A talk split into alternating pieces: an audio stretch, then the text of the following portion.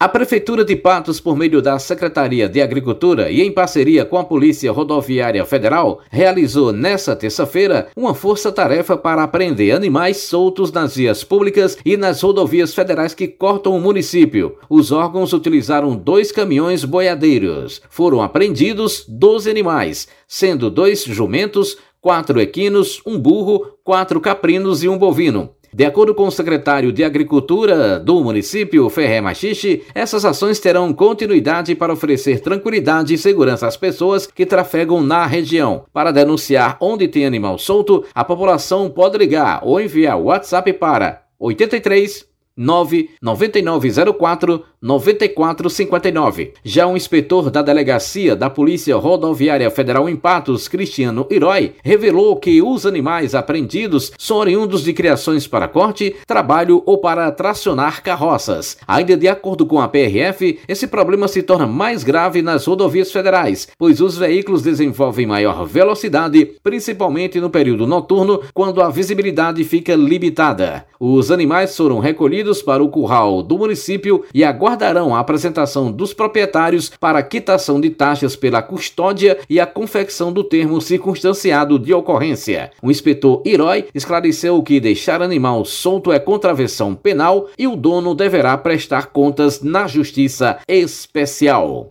Ayrton Alves no Hora H, o dia inteiro em uma hora.